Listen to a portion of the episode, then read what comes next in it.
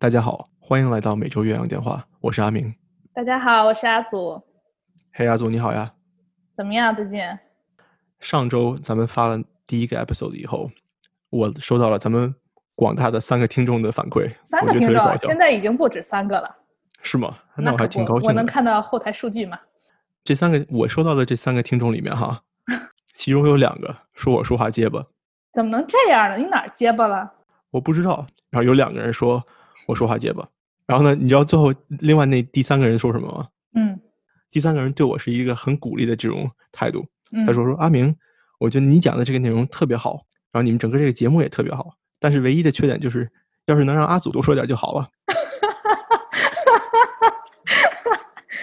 阿祖非常感谢这位听众，但我觉得你知道为什么他们说你结巴吗？我在想，就可能我说话的流利度一对比，就显得你十分结巴了。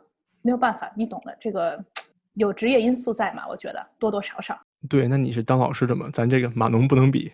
码农，但谁说码农就得是结巴？你说你打个那个 coding，打个码在那儿，呃呃呃呃，结巴起来了吗？不可以吧？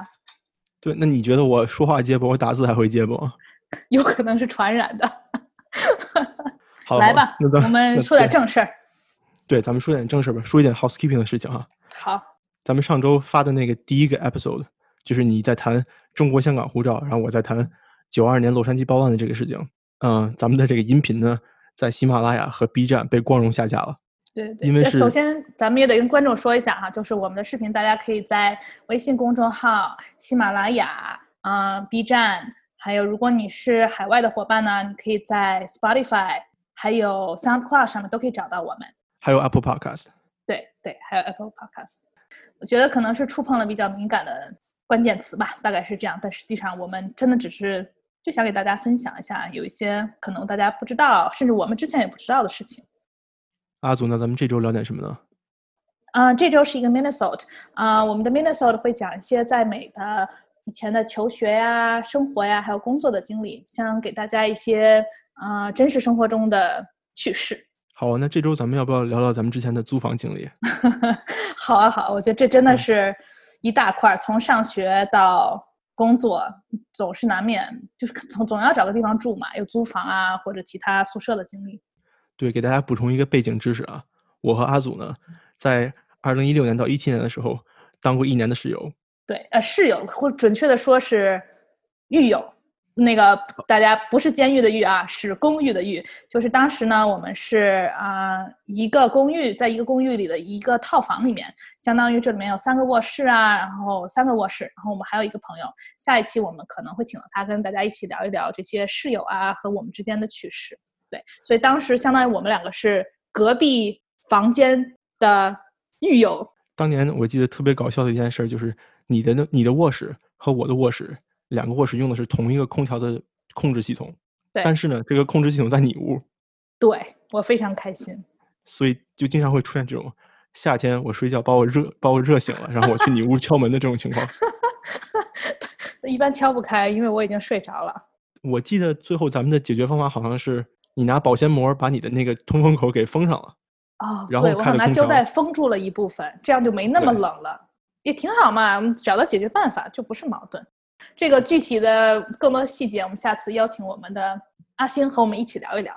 要不今天我还想让你说一说，不知道你在大学期间在美国有没有住过宿舍呢？我还挺好奇的。我住过两年。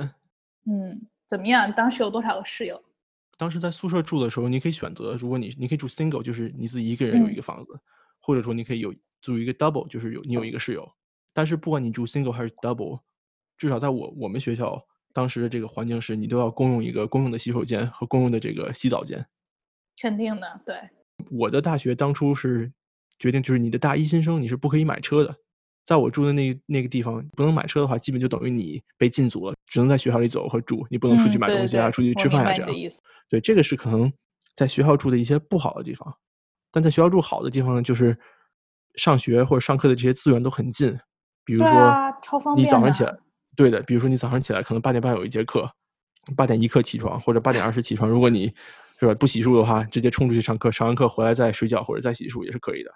而且晚上呢，你可以在图书馆熬夜呀学习，你也不用担心回去没车呀或者回去不安全这样的这种问题。对，确实安全很多，尤其是在美国这种相对地广人稀或偏僻一点的地方，甚至我记得当初，嗯、在上研究生的时候，尽管在一个大城市上学，学校还是会提供有一些这种安全送你回家的这种校警，对吧？所以我就更别说这种地理位置比较偏僻，我觉得住学校还是挺方便的，说实话。我记得当时是我在上大二的时候，我在当地呢认识一个在美国呃出生、美国成长的这么一个中国裔的同学，他也是大二，我和他关系处的比较好。然后在过年的时候，他请我到他们家去吃饭，他爸他妈就来接我们俩回回他家。当时吃饭的时候呢，我就和那个叔叔在一起喝了点酒，因为人家都是，对啊，因为哎，因为人家是一代移民嘛，人家肯定不会在乎这些事情。喝了点酒以后呢，然后我就要走了，那个叔叔就跟我说说，哎，这酒没喝完，没事，你拿回去。我就拿了一瓶酒，就放到宿舍的那个我自己的学习书桌上，我就一边学习啊，然后可能一边喝一点，觉得今天晚上可能喝完了以后扔掉就没事了。当时我的室友哈也是我的好朋友，是一个印度裔的美国人，他呢当天晚上正好从图书馆学习完回来，又正好和我们的 RA 在那个楼里面遇到了，嗯，然后 RA 呢住在我们隔壁，他就一起和这个 RA 往我的往我们的门口走，然后他开门进门以后，RA 就在外面站着嘛，在楼道里站着，跟他在又聊了几句天儿，聊着聊着就发现，哎，阿明这桌子上怎么放着瓶酒？哎呦我，当时是我当时是十九岁啊，大二，天呐，不到法定喝酒年龄的，嗯，然后那个 RA 就把我从屋里面揪出来，就把我臭骂了一顿，说你这个酒是怎么来的？他最后跟我说的是，说我可以把你这个报到那个学校，这样的话还是美国学校还是有处分的。如果你违反校规啊，比如说你做一些嗯不合法的事情的话，你还是会收到一个类似于这种叫做学校正式批评有这个老师签字的东西的。而且说实话，这个应该算是触及到法律了，对吧？对对对对，我就挨了顿骂，然后当时我的态度当然也很好啊，赶紧认错啊，对不起对不起，我错了我错了，再也不会了。然后偷偷的把这个酒拿那个毛巾包起来，扔到那个垃圾桶里面，嗯，然后我就灰溜溜回去了，以后就再也不敢在在宿舍里拿酒了。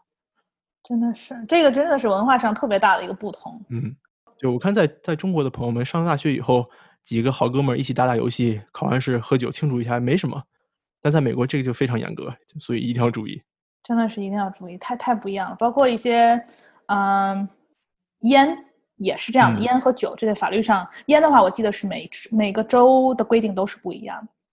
高中的话，其实后果非常严重，你可能会到达停学啊，甚至是多次违禁的话，那你会被直接开除这样。对但是我我觉得有一点哈，就是从我的角度出发，就是嗯，不知道我们的听众里以后可能会不会有年龄比较小，比如说准备上大学啊，甚至高中升大学的朋友。这样的话，我觉得就是或者是从国内啊、国内上高中，然后去美国上本科啊，上研究生这样的。我觉得如果是第一年在这种说英语的环境住宿舍，还是特别特别有助于你了解这个文化，以及啊、就是有更多锻炼语言的英语的机会。对这个我非常同意。我记得当时我在刚刚搬进宿舍的时候，大一刚刚开始，我们宿舍里会有一些类似于这种大家来一起开一个 party 啊，互相认识一下，交个朋友啊，对吧互？相问问，对，互相 share 一下课表啊，看看有没有可以一起去一起去上的课啊。那在这个之中呢，就也会认识一很多人。对，反正还是扩大一下交际面，因为有的时候可能我觉得，比如说你在外面经常，比如说很多啊，我见到的中国留学生，包括后以后我会讲，比如我之前的租房经历，那就是在你没去学校前，如果你不选择住学校宿舍，然后你想在外面租房，很有可能你是在微信群上啊认识其他的一些啊中国来的留学生，那这样的话你很容易就是说，嗯、我觉得。这种方式生活上可能非常方便，因为大家可能可能习惯会比较相近啊，但是同时你会失去很多啊、对这个文化深入了解、接触，以及对这个语言啊、更加深入感受、运用的这种机会。反正有利有弊吧，还是有两面性。那么阿祖，我记得你之前好像有一些这种在美国短租的经历，我是从来没有短租过的，你能不能给我讲讲你整体的短租经历是怎么样的？嗯，短租其实就是如这个名字所说，就是短期的租房嘛。它不是一种非常正式的，像你咱们平常啊、租住一个公寓，跟这个公寓进行一些签约啊、交钱。短租一般是和一些个人，就比如说呃，当时我的情况是我记得我有三次短租的经历，都是在纽约城里面、市里面啊、因为当时要去纽约实习。所以必须要在当地找一个地方住一下。但是又非常短期嘛，可能就是暑假这个期间。那么刚好暑假很多在大学上学的学生，哎，他可能回家了啊，但他是房子，房租可能是一租就租一年。一年两年这样一个情况，那就是他们很多人会选择在自己不在的时间把房子租出去嘛，这样这个经济上也有一个平衡。那那你当时是提前多长时间来去找这个短租的这种机会呢？我记得当时，比如说你知道自己要去实习了，那可能有一两个月的时间，然后主要。嗯，我觉得中国留学生圈是很多微信群，比如 或者纽约租房群一群，纽约租房群二群就超多人，然后里面有很多是想去租房的人，还有一些是有房源的人，他们会不断的在里面发这种消息，也怎么说挺，我觉得信息很多，也挺杂乱的。然后如果比如说你要去一个你从来没去过或者甚至不了解的城市，真的是要好好的做一下功课，可能有一些房子在这个不同的地理位置啊、不同的价钱啊、不同的交通情况都不一样。那你住的那几次是属于像 Airbnb 这样拎包入住的吗？还是你要带自己的被子呀、枕头呀这样？我记得当初至少说家具什么都是有的，然后我就自己还是被子可能稍微带了一下，因为我觉得这个用就是卫生，从卫生角度考虑还是带自己的比较好。然后当时我离纽约也不是特别远吧，就不是说要搭个飞机那么麻烦吧。然后当时是搭坐 Megabus 这边的这种城际。巴士对，然后当时去纽约，反正带一些自己东西，但大部分东西都是有的，还是算比较方便的。那如果我要是去选择一个呃短租的话，我应该注意些什么呢？我怎么能知道这个人他会不会是让我住了一个很烂的房子这样？嗯，你说的这是个好问题。呃，我觉得就是当初我三次嘛，呃，刚开始第一次我记得我是第一次还是第二次。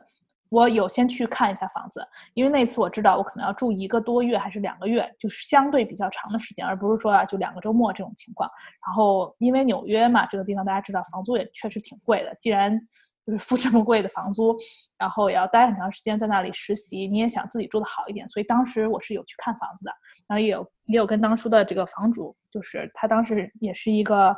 纽约大学的学生，我记得，对，跟他聊一聊啊，然后看一下房子到底什么情况。所以那次就是非常心里有底儿，非常了解了，我知道这个房，嗯，这个公寓有什么地理位置怎么样啊，交通方不方便，所以非常有准备的去了，还是。但是这个当然也是因为当时我离纽约比较近，所以还是很方便。然后这个这种二房东吧，怎么说呢，就是也要碰运气。我觉得我短租碰到的人都都很好，都是嗯一些非常好的姑娘，然后也都大部分是学生这样，所以还挺愉快的整体的经验。但唯一有一次问题，我记得是呃有一个公寓呢，就是你去去的时候，其实因为这种短租啊，说实话，其实在美国很大部分的公寓它是不合法的，就是按理说你不能。你跟公寓签了合同，你不能再做二房东把房子交出去。呃，唯一一个比较正经的方法是，你说啊，我的朋友来住几天这样。然后呢，要看公寓啊，当时的公寓它是要求我这个，呃，做的人要把我登记在册才可以。然后当时租我的姑娘她忘记做这件事情了。就变成了我去了，然后有钥匙了，但是我还是不不让进，因为这些公寓它都会有前台嘛，他平常看到出出进进的人，他有个混个脸脸熟，然后他看到我也不知道我是谁，所以当时就是我就记得我到达了以后，还是在那里和我当时的这个二房东交流了大概有一两个小时，然后他把这件事情搞定了以后，我才可以就真的入住，就是会有一些这种东西要注意。当时你到达的时候，你的。二房东已经不在那里了，对吧？就是他已经走了。对。但是你要去和对，就你要做一个这种交涉。对。然后公寓大概也了解什么情况嘛？然后公寓就告诉二房东说，他要在他们这个公寓系统里做出怎么样怎么样的一个申请，哎，这样我才可以入住。呃，对你说到这件事情，我也记得之前我租的一些房子签合同的时候，他会很明确说说不允许你做二房东，或者在英文说不允许你去 sublease 给别人。对对。那咱们在寻求短租的时候，是不是就要？注意一下这方面的事情，比如说你可能无意之中租了一个房子，但这个房子是不允许，嗯，不允许二次出租的，那你可能交了钱也住不到这个地方。对，我明白你的意思。所以我觉得，如果大家有条件的话，还是跟就是当时放出短租消息的人跟他仔细沟通一下，就是说到底这个公寓是怎么样一个情况，能保证你每天非常顺利的在这个公寓楼里出入，以及非常安全的住在哪里，对吧？那因为你也不知道到底是什么情况。那阿祖，你在短租的时候有没有遇到什么特别有意思的事情跟大家分享一下？嗯，短租其实还挺有意思。我觉得大家可能就我了解到我的朋友在，呃，比如国内啊，还有一些其他地方都有这种短租的经历，还是挺常见的哈。然后我知道很多城市，尤其是这种我了解的哈，比如香港啊、纽约这种房价比较高、人口比较密集的城市，嗯，都会出现有厅长这么一说。你听说过厅长是什么吗？没有听说过，对我估计你没有短租过。就是咱们一般，比如说一个公寓里面，比如比如说二室一厅啊，对吧？两个卧室一个厅。然后呢，因为短租，大家为了减少成本，所以厅里面也会住一个人。然后他们会用一些书架呀、窗帘啊或者屏风这样东西给自己围出一个空间。这样的话，你就相当于说每个人的房租都减少了很多嘛。然后当时我是第三次去纽约短租，当时是没有选择住在城里面。如果大家知道，当时我住住在了泽西城 （Jersey City），也就如果大家知道，就是呃，在曼哈顿岛的另一边、另一岸，也挺方便，就是你坐地铁很快也可以到达啊城里面，这样是很多人一个租房的比较便宜的选项吧，大家会住在那里。然后当时这个短租呢，我其实就住了一两个周末，我记得，然后特别有意思。当时他们是有厅长的，也就是说两个卧室一个厅。全是住人的，然后当时我是租了租了其中的一间卧室，然后厅里也有人，另外一边卧室也有人。但是其实我去租的时候很少遇见他们哈，但是东西非常多，非常满，特别有意思。当时就是哎，有一天，嗯，有一只猫就跑过来了，我心想说这是哪里来的猫？后来好像是就是另一边另一间卧室，他们把门打开了，然后他们也不在家出门了，让猫就出来在家里走一走，然后特别可爱，是一只像加菲猫那种。扁脸的猫，然后它过来找你玩一玩、闻一闻啊，还撒娇、打个滚什么，特别有意思。所以有的时候就是，嗯，我觉得租房经历有时候还会遇到一些小动物，还是一件挺可爱的事情。然后呢，但是当时住在这种，嗯，泽西城有一个问题，就是说它周末的时候，地铁运营非常不稳定。就是如果大家了解的同学可能会知道，就是它有的时候可能会不开。或者说一天就那么几班，那如果当时我记得我是参加一个培训项目哈，不需要准时到的，所以当时就是还挺着急的早上，因为也不了解情况，然后手机上也没有那些不太清楚到底用通过哪些网站啊 APP 去了解这个 地铁的运营情况。如果是短租啊，去到一个新的地方，不仅是房子要了解好，周围的交通情况啊，也是最好提前做一做功课，这样会比较方便自己在当地的这些实习啊或者工作情况。反正忆当年，这还是有很多特别有意思的事情。不过我们还是留一半儿，下次给阿星和大家一起分享。好了，今天的 Minnesota 我们先说到这里吧。好，那下次再见了，拜拜。嗯，下周打给你，拜。